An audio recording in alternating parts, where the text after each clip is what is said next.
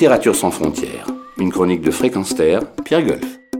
Le dernier essai d'Edgar Morin s'intitule Réveillons-nous et vient de paraître chez Folio. Que peut encore servir l'écrivain centenaire pour secouer les consciences? N'a-t-il déjà pas tout exprimé dans ses multiples ouvrages et apparitions publiques? Que du contraire. Le voici qui s'attaque de manière tranchée au transhumanisme, ce qui conduit, selon lui, à une métamorphose où l'humain deviendra à la fois méta-humain, surhumain et post-humain. Inutile de vous dire qu'il n'apprécie guère ce changement.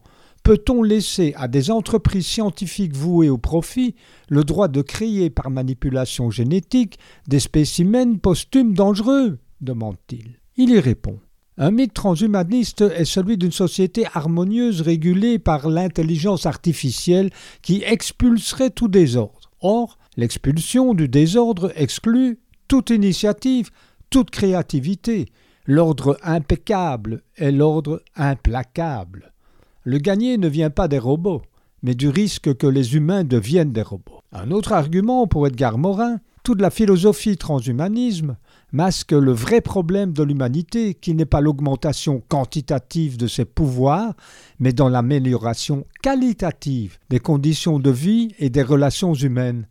L'enjeu essentiel n'est pas de changer la nature humaine, l'enjeu essentiel n'est pas de changer la nature humaine, mais d'en inhiber le pire et d'en favoriser le meilleur et aussi de constater les dégâts du néolibéralisme mondialisé qui, selon lui, n'est autre que la toute-puissance mondiale du profit, celle qui provoque des catastrophes écologiques et l'asservissement des populations, suscitant de multiples révoltes toujours réprimées. Il ajoute que la trinité sciences, techniques, économie est de plus en plus animée par la domination insatiable du profit ainsi que par l'énergie implacable des États et que la puissance sans conscience fait de nous des impuissants.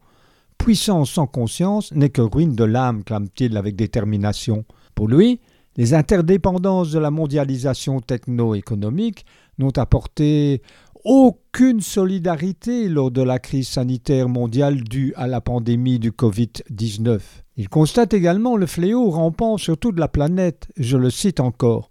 Toute vie individuelle peut aujourd'hui être surveillée par drones et satellites, contrôlée par reconnaissance faciale, toute vie privée peut être violée à partir des écoutes de téléphone portable et du piratage de nos données personnelles. Alors, comment remédier à cette chute des valeurs et de la vie sur Terre?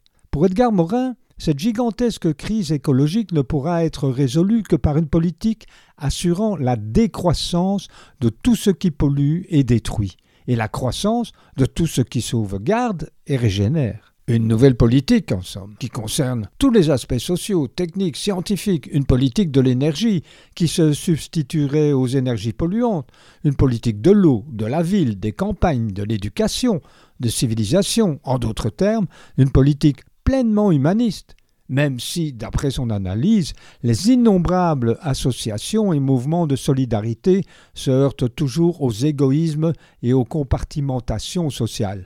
Bref, à nous de faire changer cela, donc de se réveiller face à une réalité incontournable. Le temps des chimères consuméristes est révolu. Place à la solidarité et à l'humanisme concret, pas des prêchis-prêchats de salon feutrés. Retrouvez et podcastez cette chronique sur notre site fréquenceterre.com.